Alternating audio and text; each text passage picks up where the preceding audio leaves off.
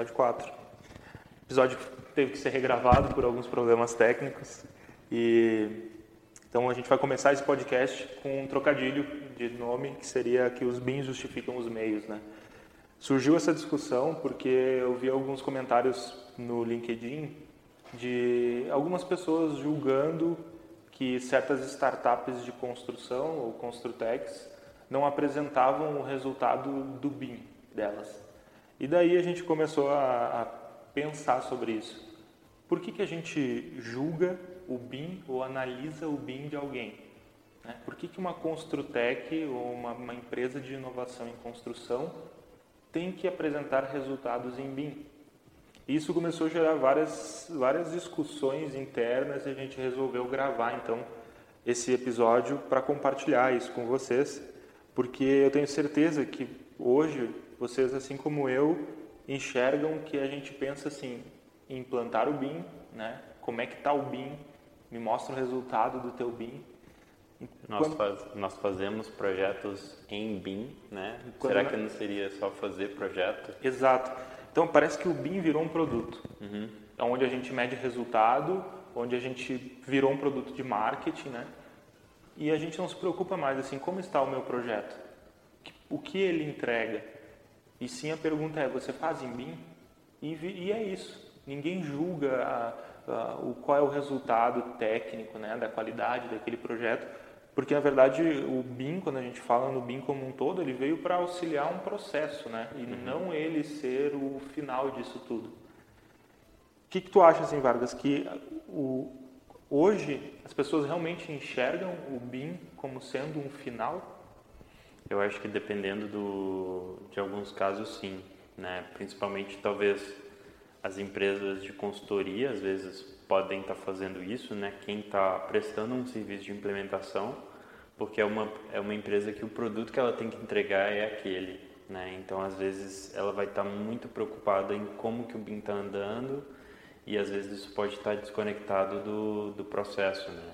Então, está muito focado na escolha de tecnologia, está muito focado no processo BIM, sendo que o processo BIM é parte de um processo maior. Né? Então, por exemplo, no escritório de projetos, o processo é fazer projeto, né? o produto é o projeto.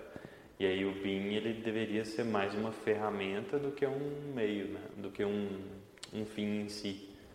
E para uma construtora é a mesma coisa, né? É uma, é uma forma diferente de receber os projetos, né? Então, em vez de eu receber desenho, eu estou recebendo modelo agora. Então, eu tenho simplesmente que pensar qual que é o resultado que aquilo vai ter, em vez de preocupar demais com, com tecnologia e processo, que faz parte, mas igual a gente estava discutindo, né? Igual você falou antes da gente começar, que Acontece muito de definir um software, por exemplo, uma tecnologia, e a partir da tecnologia e todas as limitações dela, definir um processo, né? quando deveria ser o contrário. Sim, a gente deveria.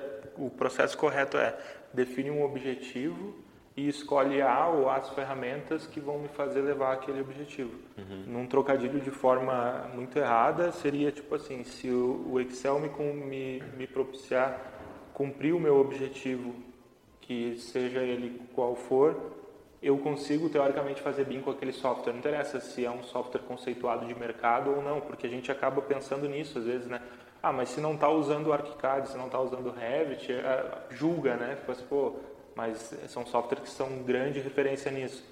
Mas será que é preciso realmente disso ou eu posso cumprir o meu objetivo, né? Que o objetivo tem que lembrar que ele é um objetivo conjunto porque o escritório pode ter um objetivo e ele vai ter um objetivo em conjunto com a equipe que ele vai entrar, né?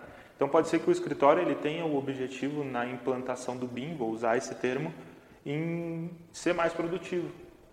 E ele não quer ainda trabalhar com um processo com outras pessoas, ele quer fazer melhorar o processo dele interno. Então talvez a gente pegue um modelo desse escritório e julgue que aquele modelo não cumpre os requisitos que eu acho que devia ter. Mas a gente não sabe qual foi o, o, o, que foi contratado, era o objeto de contrato, o que o, o, o plano de execução dele dizia, né?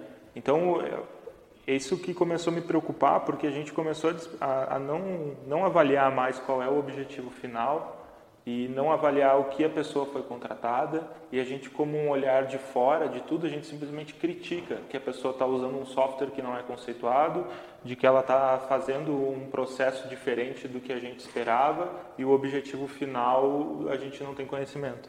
Muitas vezes o escritório ele pode decidir implantar BIM por um resultado uh, primeiro para ele né num resultado de ele conseguir ser mais produtivo, de ter melhores projetos, né, de organizar um processo.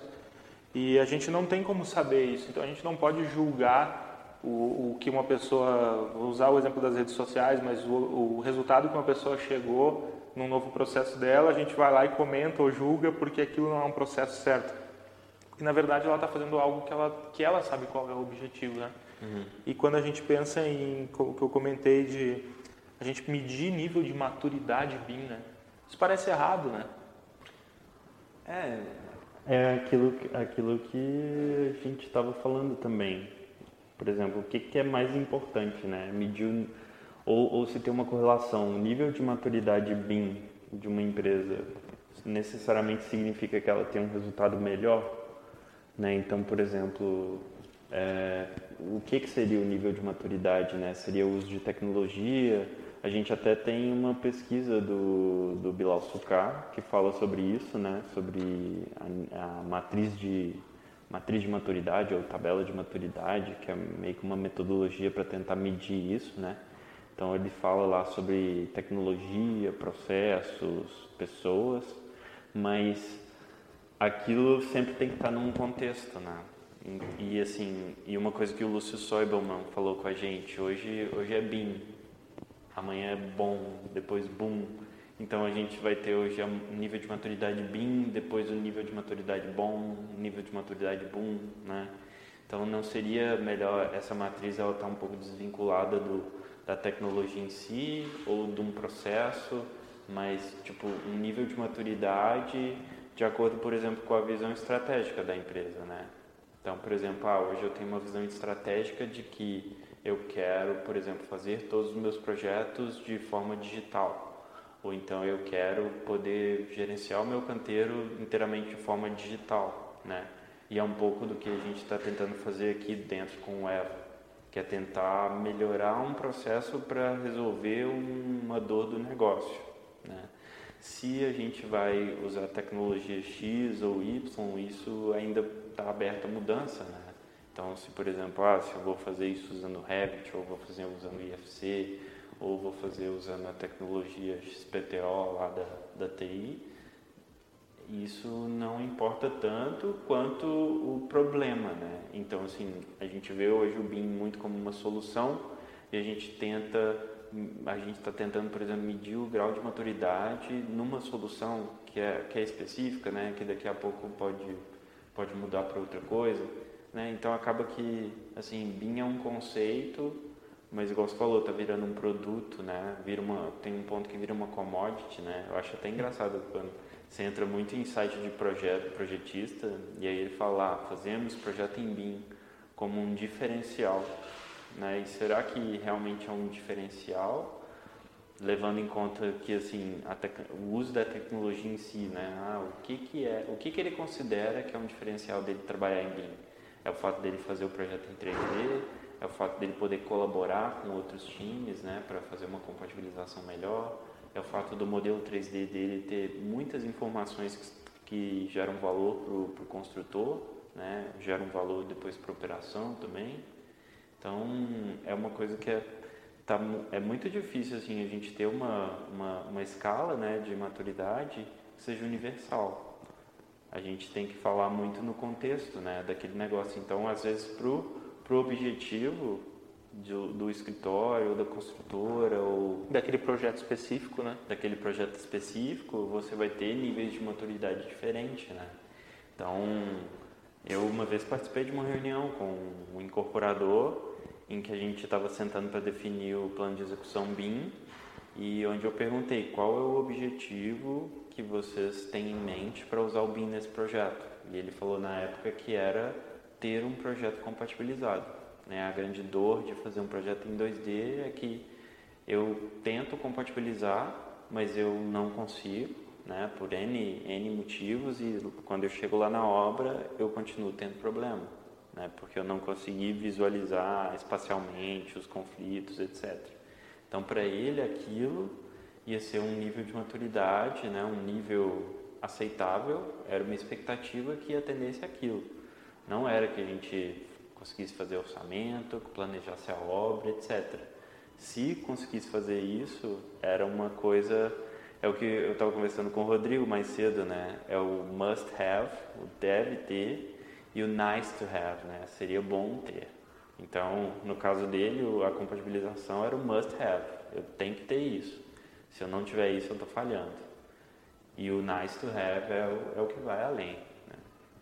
E isso é, é legal, esse, esse exemplo específico, porque pensa que ele tem um objetivo interno, que era a compatibilização, ele vai fazer isso, não interessa com qual software ele faça, e ele vai chegar nesse objetivo.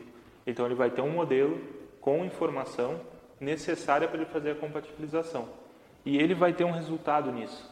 Ele vai enxergar um resultado nisso e ele vai promover isso como um resultado dele.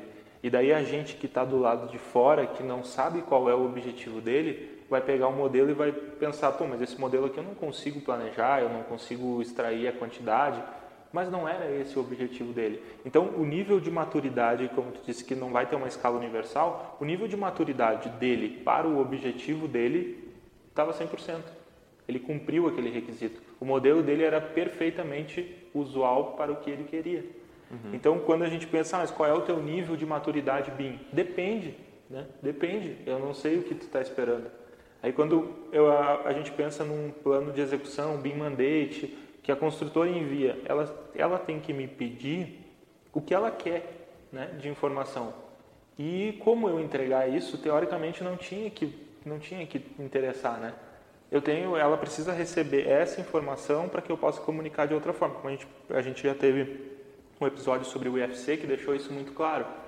Se o, se o, o, o projetista quiser escrever o IFC num TXT e enviar para a construtora, teoricamente teria que funcionar, né? Uhum. Se ele vai dar mais trabalho para ele, é um problema dele. Uhum. Então não interessa o que ele fez, ele entregou o que a consultora pediu, que era um banco de dados visual, né, gráfico com informação. Se ele fez isso tudo na mão digitando, não é, não tem como medir esse nível de maturidade, né? Então é, acho que é uma discussão que a gente tinha que mudar o nosso ponto de vista, porque talvez a gente como um fomentador dessa questão BIM a gente, todas as outras pessoas que a gente sabe que estão engajadas nisso, talvez mudar o discurso, de não mais pensar assim, vamos implantar o BIM, ou vamos fazer BIM, ou vamos uh, fazer um evento sobre BIM, que foi o evento que, o, o exemplo que a gente teve da Constru Digital, onde a gente falou sobre tecnologia, resultados e a gente ouviu pouco se falar sobre BIM especificamente, porque não era esse o objetivo. O objetivo é, a gente tem, um, a gente tem uma meta e a gente cumpriu dessa forma. E quando a gente fosse conversar lá, a gente ia ver que várias dessas pessoas utilizavam BIM, mas esse não era o discurso principal. Então eu acho que a gente como fomentador desse assunto, a gente tinha que mudar a nossa forma de falar. Não, não tratar mais assim, ah, vamos implantar o BIM, como é que vocês estão com o BIM? Não. Vocês Conhecem BIM? Sim. Qual é o objetivo de vocês? Vocês estão conseguindo cumprir? Porque a gente pode ajudar de diversas formas, né? Em propor um software que vai resolver um problema específico, propor, propor uma rotina de automação, ou até o que eu vejo hoje, que a gente aplicou muito aqui na Amber, que é mapear os processos, né? Que é uma, é para mim hoje é o principal ponto, assim, tem um processo muito bem descrito o BIM é uma, uma coisa muito fácil de se fazer, né? Porque é uma ferramenta. Uma ferramenta, ele, ele não vai se tornar mais o final. Porque você sabe exatamente o que tem que fazer em cada fase, e então com isso você sabe quais softwares precisa usar, e daí começa a filtrar, porque assim, pô, eu preciso de um software que comunique com o meu ERP. Então vai ter um software que pode ser que eu precise de um software intermediário para fazer essa tradução e o Revit não é a melhor ferramenta porque não exporta de tal forma. Uhum. E daí eu vou partir para o ArchiCAD porque me atende naquela, naquele ponto. Então, uhum. tendo um processo bem mapeado, e aí pode onde entra as consultorias, né? Porque pensa se uma uma empresa tem um processo muito bem definido, muito bem mapeado, tanto de pessoas, de, de tudo. Ela chamar uma consultoria BIM, que não seja uma consultoria de software, né? uma revenda, um, um, especialista, vamos dizer assim, um especialista em mim, ele vai saber dizer o que ela precisa, né? Uhum. Então, eu disse, ah, mas vieram aqui me vender o Revit. Pô, mas tu só faz arquitetura e daqui a pouco o ArchiCAD vai te atender perfeitamente nisso, né? Uhum. Então, por que, que tu vai partir para o outro software? É, e aí, o, e aí é a questão, quando você cai na armadilha de escolher a ferramenta e fazer o seu processo inteiro em volta dela, né, você tem duas questões. Primeiro tem o tal do... Você fica vinculado àquele vendedor de software, né, aquela empresa de software, e aí depois quando você vê que o seu processo talvez poderia ser melhor usando outras ferramentas, mas do jeito que você trabalha hoje, o seu processo está totalmente dependente de uma, e aí aquilo no futuro gera muita resistência para mudar de novo, né? Porque você começa a investir tempo, começa a investir dinheiro, etc. E tem outras questões, por exemplo, ah, quando na, na questão de projetos, né? A gente o, o, ideal do conceito do BIM, né, que o projetista começasse a fazer os projetos dele e que a gente tem, teria que convencer a construtora a começar a contratar para ela ver que se o projeto é mais caro ou mais barato em BIM, né, ela a ferramenta proporciona maneiras mais eficientes de fazer aqueles processos. Né? Então, o conceito também proporciona maneiras mais eficientes. Então, se a gente pensar, por exemplo, em compatibilização baseada em 2D, a gente tem um processo que, se eu tiver muito tempo, se eu tiver talvez mais pessoas trabalhando na compatibilização, talvez eu não precisasse do BIM, só que isso implica em mais custo, né? Pouca eficiência, pouca produtividade, mais prazo, vai demorar mais. É uma decisão gente... estratégica. É, uma decisão estratégica. Então, do ponto de vista do negócio, não é competitivo, né? Se, por exemplo, ah, se, eu, se eu demoro mais tempo para compatibilizar, significa que eu construo menos. Se eu construo menos, eu tenho, tenho menos receita. Então, ah, com, o que, que o BIM me ajuda nisso, né? A tecnologia, o conceito.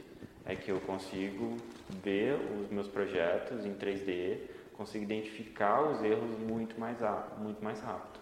Né? Então, meu processo de compatibilização vai ser mais agilizado por conta de usar esse conceito, essa ferramenta, esse processo.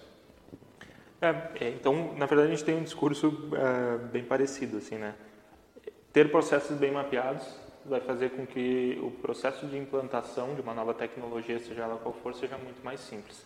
A gente já discutiu também num webinar sobre automações que o processo bem definido também facilita no, automação. na automação, porque tu sabe o que precisa, quando precisa, que pessoa vai fazer. Então, voltando nesse ponto, acho que está na hora da gente começar a enxergar o BIM não mais como uma tecnologia, ah, uma coisa nova que as pessoas precisam implantar ela, mas enxergar o que você faz e o que você precisa entregar. Acho que esse é o ponto, né? Uhum. Que, o, que a, o que os meus parceiros precisam de mim Uhum. O que eu preciso ter de ganho dentro do escritório, porque pode ser que o que eles me peçam para entregar eu não vou conseguir ter lucro dentro do escritório e isso precisa estar tá muito bem claro, né? E eu sei que como projetista é difícil gente, às vezes a gente tomar essa decisão de dizer não, eu não vou fazer, porque para mim não é vantajoso, né? Uhum. Então, como eu vou saber se é vantajoso se eu consigo fazer se eu não tenho meu processo bem mapeado? Então, voltando nesse ponto, eu acredito que a gente, por muito tempo, a gente acabou queimando o próprio BIM, sabe? Porque a gente uhum. vendia o BIM como produto e não como um processo. Então, hoje, a prova disso é que as construtoras que estão entrando, elas procuram pessoas que fazem BIM e não pessoas que fazem um bom projeto. Sim. Né? Tanto que elas não sabem, e não por culpa delas, é uma, uma, é uma maturidade que o mercado ainda está tendo de saber o que quer né? Uhum. o que eu quero. Então, o que elas pedem? Eu preciso de BIM. E daí o, o projetista fornece o BIM. Uhum. E que no final não é nem o que um queria nem o que o outro fornecia, né? É, e, cara, é uma questão muito complicada que, assim, as construtoras querem inovar, né? E, e só que no, o problema também, que talvez desse outro podcast, que é as pessoas entendem que inovação é necessariamente mais lucro, mais dinheiro sendo que inovação ela envolve um certo risco, né?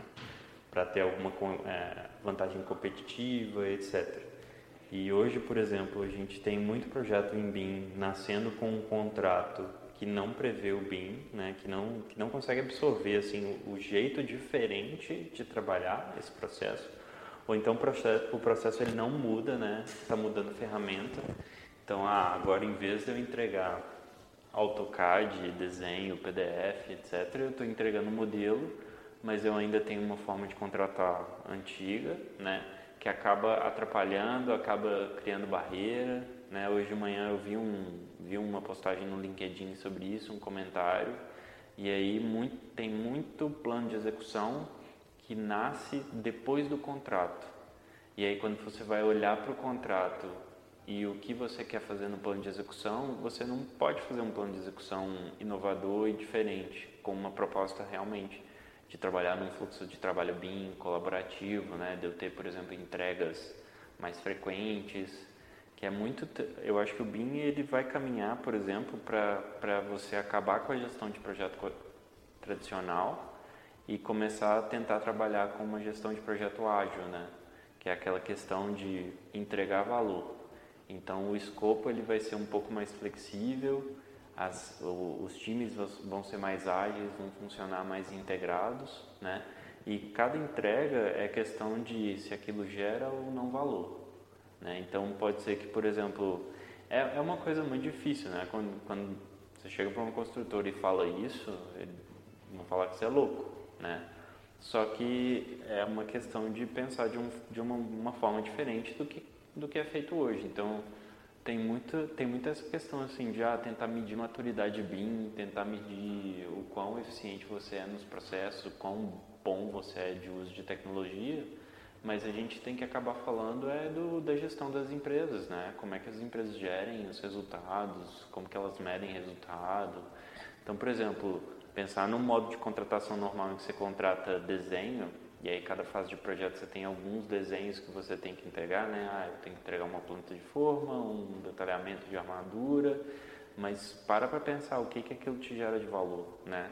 Me gera de valor, por exemplo, que eu sei a quantidade de material que eu vou ter, a quantidade de armadura que eu vou ter, o valor do serviço que eu vou pagar isso, né, no canteiro. Então, por exemplo, na hora e aí na hora que a gente começa a traduzir isso para uma, uma, metodologia mais ágil de trabalhar é quanto que eu sugerir uma solução melhor agrega de valor, né? Então, uma economia ou então, por exemplo, ah, eu, eu pensava que o meu padrão de edifício ia ser esse, eu vou conseguir uma rentabilidade maior de repente, né? Que talvez já seja um conceito que existe do, do IPD, né? Que é o, é o entrega integrada de projetos, né, Integrated Project Delivery. Só que é um conceito que assim é tão é tão disruptivo que as pessoas não conseguem pensar na prática, assim, o que, que significa na prática, né, e, ju, e até juridicamente, né. Sim, até pela a gente tem um na questão Brasil, né, a gente tem uma certa uh, dificuldade de aceitar isso porque Tá, mas vai chegar no final e se, meu, e se o lucro for muito grande, né? Eu vou ter que pagar realmente isso para ele. Eu, é, tem, é difícil, né? Até numa questão cultural nossa aceitar algo diferente desse tipo. Seria talvez correto afirmar, Vargas, que se daqui para frente a gente não chamasse mais de BIM, né? Porque não é mais uma metodologia nova, é algo atual, assim como deixou de ser o desenho no papel, passou para o CAD, ninguém mais comentava que aquilo era uma tecnologia nova. Se a partir de hoje a gente não chamasse mais de BIM, mas se cada vez que a gente fosse se referir ao processo de projeto, a gente perguntasse como está o processo de projeto. Uhum. Né? Você está conseguindo entregar o que você está prometendo? Você consegue entregar o que a construtora está te pedindo? Porque vamos pensar assim, trabalho em 2D a partir de hoje é raro. As pessoas hoje trabalham em 3D com informação porque não tem por que fazer um projeto em 3D sem ter informação. Então, automaticamente todas elas estão, e eu vou a partir de agora falar, no antigo BIM. Uhum. Né? Então, hoje é um processo real. A partir de hoje, o que, que a gente propõe? Que quando a gente entrar num processo de implantação num escritório ou numa construtora, a gente entre para ver os processos uhum. e ver os objetivos. Então, uhum. vamos dizer assim, qual é o teu objetivo? Por que, que tu quer rever teus processos? Ah, porque eu preciso ter mais produtividade. Todas as outras construtoras estão conseguindo entregar num tempo menor. Então a gente vai avaliar, pô, você ainda está fazendo compatibilização dessa forma. Uhum. Vamos pensar o fluxo de uma forma diferente. E não, a gente não fala mais em BIM, porque não faz mais sentido ficar batendo nessa tecla. Né? A gente tem que saber qual é o objetivo como cumprir o objetivo e rever os processos. A escolha de software é simplesmente uma ferramenta. Se eu vou fazer com uma serra elétrica ou com serrote, o problema é meu. Né? A, a, o, o, que o cliente precisa é a madeira cortada. Se eu vou fazer isso manual, se eu vou fazer isso com uma serra elétrica ou com corte a laser, é uma decisão estratégica. O quanto eu tenho para investir, o quanto eu tenho de espaço. Então, eu acho que a partir de hoje a gente tem que começar a rever isso. Por que ficar falando de BIM se a gente pode falar de processo e a gente pode falar do que a pessoa entrega? Resultado. Resultado. O que, uhum. que eu preciso? Eu preciso de um modelo virtual da minha construção com estas informações. Isso é BIM porque é BIM, mas é o que ela precisa é um modelo com informação. E Sim. você precisa entregar um modelo com informação. Sim. Então, como está o seu processo para cumprir esse objetivo? Né? Acho que se a gente começar a pensar dessa forma, a gente vai começar a tirar da mão das revendas esse poder de venda de software. Né? Porque hoje o que acontece é eu chego lá e, e vendo o software e a pessoa tem que correr atrás para cumprir uma forma de mostrar por que investiu tanto dinheiro naquilo. Uhum. Se a gente inverter o processo e os nossos implantadores de hoje começarem a ir para avaliar o processo de projeto e propor uh, tecnologias, né? Uhum. Eu ter conhecimento em todos os softwares e eu poder te propor a melhor forma, né?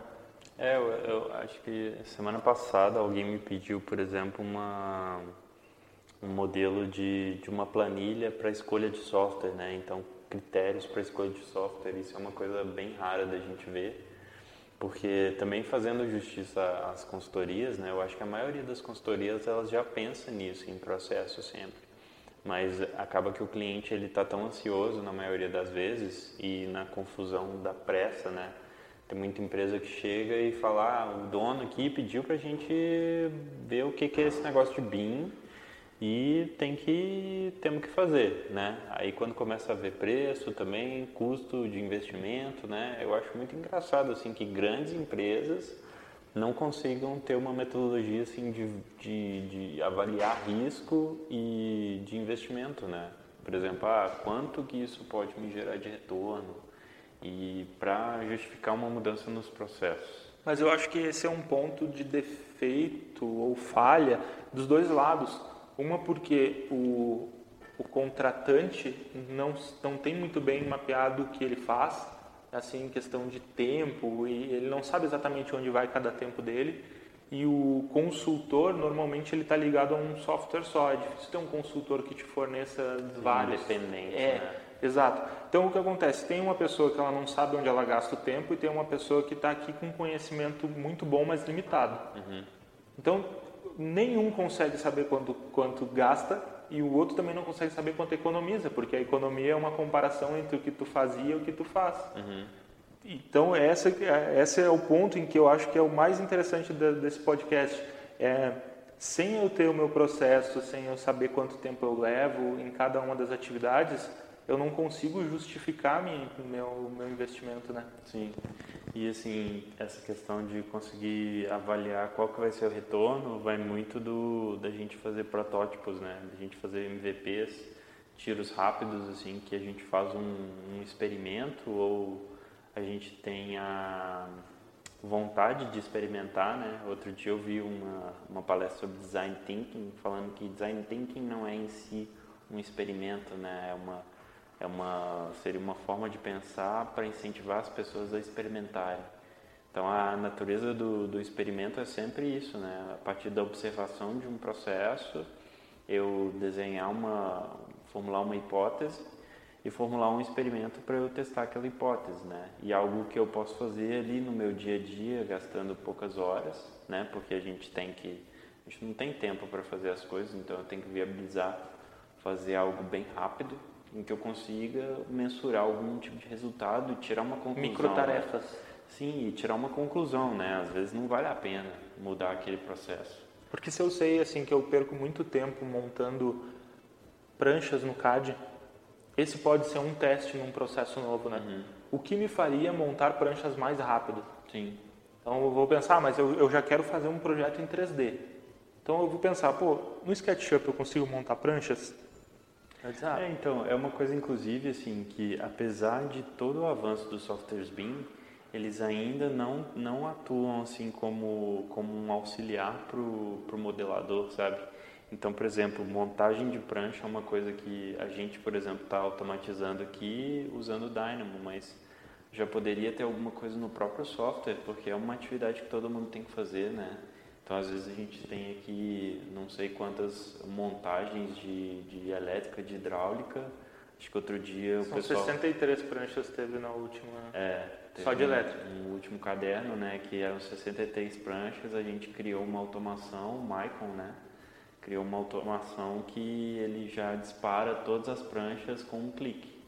Então, assim, a gente hoje nem, nem sabe quantificar, por exemplo, quanto, que eu, quanto tempo eu levaria para fazer essas 63, porque a gente já, já, já visualizou que, cara, se eu for fazer na mão, vou levar muito tempo, vou gastar muito tempo. Então, é uma área que eu tenho que automatizar. E os softwares, eles ainda estão numa ideia assim de ah, modelar a parede, modelar a viga, não modelar sistema construtivo. E aí, quando a gente vai pensar, por exemplo, agora em industrialização, construção modular, que software que a gente consegue ver que já está pensando nisso, entendeu? Nesse conceito. A gente usa algumas coisas do, do Revit, mas... É, são limitadas, né? São limitadas ainda. A gente tem que fazer customização. Eu acho que, inclusive, era, era às vezes uma outra pauta para a gente fazer. É, hoje eu acho que não existe um software que chegue pronto para a gente, né? Por isso que a gente tem que cada vez mais investigar a automação e, e, e olhar para os processos. Né? Perfeito. Acho que esse é o, o ponto do, geral da discussão, assim, né? Que a gente tem que começar a enxergar melhor os nossos processos, ter muito bem mapeado, né? Dados hoje são fundamentais para tudo. Isso eu aprendi muito contigo, assim, de ver a coleta de dados e porque às vezes os dados parecem não fazer sentido sozinhos, uhum. mas quando cruzados com outras informações e a gente viu isso muito no a facilidade disso no Power BI, né? Uhum. Às vezes tem um dado que não faz muito sentido, mas no momento que tu clica naquele gráfico, tu vê quando ele cruzar as informações, começa a fazer sentido e ajuda na tomada de decisão. Então, precisa, a gente precisa, a gente está na era de dados e a gente precisa começar a coletar esses dados de, da forma que seja, seja anotando numa planilha, para que a gente possa usar isso no futuro numa, numa tomada de decisão. O próprio exemplo das folhas, se eu sei quanto tempo eu levo para fazer uma folha, eu sei julgar se um software me atende ou não para criar uma prancha. Porque e... eu sei como ele funciona, eu sei como é o meu processo. E o pior é que isso não é nada novo, né? É que isso é, é, a, é, o, é o princípio do Lean, né? Que é o Lean ele vê como desperdício toda tarefa que não gera valor. Só que a gente não para para ver qua, ah, quais são as tarefas que não me geram valor. A gente tem uma perda de tempo enorme aí, mas a gente, por, por falta de tempo, a gente não mede o tempo que a gente gasta, né? Então, assim, é, é, um, é um... Tem que, tem que acontecer Quase uma, um paradoxo, né? É um paradoxo, é, um, é muito bizarro. Então, a gente tem que parar um pouquinho, mesmo que a gente ache que está com a corda no pescoço, porque é aquele negócio, né? Ah, se eu tenho uma hora para cortar uma árvore, eu vou passar 40 minutos afiando o machado e pensando qual é a melhor forma de bater para fazer a coisa mais eficiente possível, gastando menos energia, gastando menos tempo. Né? Então, a gente tem que começar a olhar para as coisas. Essa semana mesmo a gente parou aqui para olhar uma questão de avaliar, é, avaliar competências, né? Será que eu consigo, por exemplo, mapear cargo, determinados cargos, as responsabilidades e conseguir dar pesos para as competências nesses cargos, né? Então, a princípio, quando a gente fala disso, a gente não consegue pensar, mas porque a gente justamente não parou para pensar. Né? Mas então, é um então dado que está ali, se analisado, tem como extrair. É, então é, é, um exercício, a gente tem que fazer esse exercício, a gente não pode ficar preso no, na maneira como a gente faz as coisas, a gente tem que ter uma, uma cultura tem que mudar uma cultura, né? A gente vai gravar um outro podcast falando sobre transformação digital, cultura. Acho que a gente vai bater muito nisso, questão de mudar a maneira de pensar e propor formas diferentes de fazer a mesma coisa, né? Bom, então a gente vai para o nosso quadro agora, é o Manda IFC. É, nesse quadro a gente dá alguma dica, a ideia é fazer igual o IFC e distribuir informação no último no podcast sobre IFC, eu acho que o Jorge não conseguiu exportar, deu problema na configuração. Exato. A minha dica vai ser ver o programa Roda Viva com o Yuval Harari, que é o autor do Sapiens, né? E que ele dá uma visão assim muito disruptiva, quase distópica, né, sobre o futuro da tecnologia, de automação. Eu acho que é bem interessante de ver para como que ele pensa na questão de que às vezes a gente está muito bitolado no que acontece com o dia a dia e o futuro da nossa profissão, quando vão surgir muitas coisas, vão entrar outros profissionais de outras áreas dentro da nossa profissão e vão fazer algo muito subtil que vai mudar aquilo, que vai tornar mais eficiente, né? Então isso é inevitável. A gente sempre está buscando melhor uso dos recursos, etc. Então, tanto do ponto de vista assim da gente manter a competitividade, quanto pensar em questões até sociais, né, de como que a automação vai afetar a questão de desemprego e a recapacitação, né, que as pessoas têm que ter. Então, hoje a gente fala muito de substituir mão de obra barata por, mão de obra robotizada. O que, que vai acontecer com essas pessoas? Né? E muito do que a gente está falando assim de tentar enxergar o negócio em si, o que a gente já falou aqui que é o job to be done, né? Que é enxergar realmente qual que é o problema que a gente está resolvendo. Então, é tanto uma reflexão né, do, desse programa, de novo Roda Viva com o Yuval Harari, tá lá no YouTube para quem quiser assistir, e como uma forma de pensar objetivamente nos problemas que a gente tem para resolver. Beleza? Ponto que eu ainda quero comentar e isso vai ser quase um quadro para quem eu vou mandar o IFC mas antes eu quero falar isso, que apesar de a gente estar trabalhando com uma tecnologia relativamente nova, nós já temos pessoas viciadas em processos que já não fazem mais sentido. Uhum. Então, pensando no BIM como uma tecnologia e algo novo, infelizmente nós já temos pessoas com vícios e com uma maneira de enxergar as coisas bitolada. Uhum. E o meu IFC desse podcast vai para essas pessoas, sabe? Tem pessoas com muito conhecimento, e a gente não pode descaracterizar isso. Mas se elas não abrirem a cabeça para parar de enxergar o que sempre enxergaram, a gente está trabalhando com tecnologia, tecnologia tem crescimento exponencial. Se você parou um mês, você perdeu muita coisa. Então, às vezes, mesmo não parado, mas se eu não estou inovando e eu continuo batendo na mesma tecla, eu vou perder o ritmo da tecnologia. E o meu IFC vai para essas pessoas que estão com a cabeça bitolada e que julgam o trabalho dos outros sem saber qual é o resultado que aquela pessoa se propõe, que julgam o bem que a pessoa está fazendo sem saber qual é o processo que ela está implantando. Uhum. Então, acho que está na hora de parar com isso. Então, é, julgar pessoas já não é legal. Julgar o trabalho dela sem saber qual é o objetivo é muito menos. Então, cada pessoa tem seu nível de maturidade para aquele objetivo específico não deve ser julgado sem conhecer todos os fatos, seja de projeto, seja de um modelo, seja da informação que a pessoa está carregando. Então, meu IFC dessa, desse podcast vai para essas pessoas. Está na hora de abrir a cabeça e não ficar julgando sem conhecer qual é o objetivo. A pessoa pode ter um BIM só para visualização. E se ela cumpre isso, parabéns. Para você que faz um BIM para enxergar, para visualizar as suas informações, mesmo que seja para um resultado próprio, parabéns, você cumpriu o seu requisito 100% e está muito bem, seu nível de maturidade está alcançado. Como dica, não fica parado, né? busca um outro, que foi o que tu disse, que é o nice to have. Né? Então, tem coisas melhores para buscar. Já cumpriu esse objetivo, vai para o próximo. Então, teu nível de maturidade é a cada passo. Meu segundo IFC, eu gostaria de mandar para o Solon, o Solon Souza aqui da nossa nossa equipe, que ele foi escolhido para fazer parte né, da, do grupo da CEBIC. É. Então, parabéns, ele ficou muito feliz e eu acho que tem muito a contribuir com a experiência tanto que ele carregou daqui quanto que ele já tinha, né, dessa, de ter estudado a parte de, de manutenção usando o BIM, né? Então, meu IFC também vai para ele porque é merecido, né? Dentro de várias pessoas, foi uma pessoa escolhida que está aqui junto com a gente. E então, meus dois IFCs dessa semana são esses. Bacana, parabéns pro Solon. Tomara que ele consiga importar esse IFC e ler as informações nele. Beleza? Então a gente fica por aqui. Um abraço. Tchau. Falou.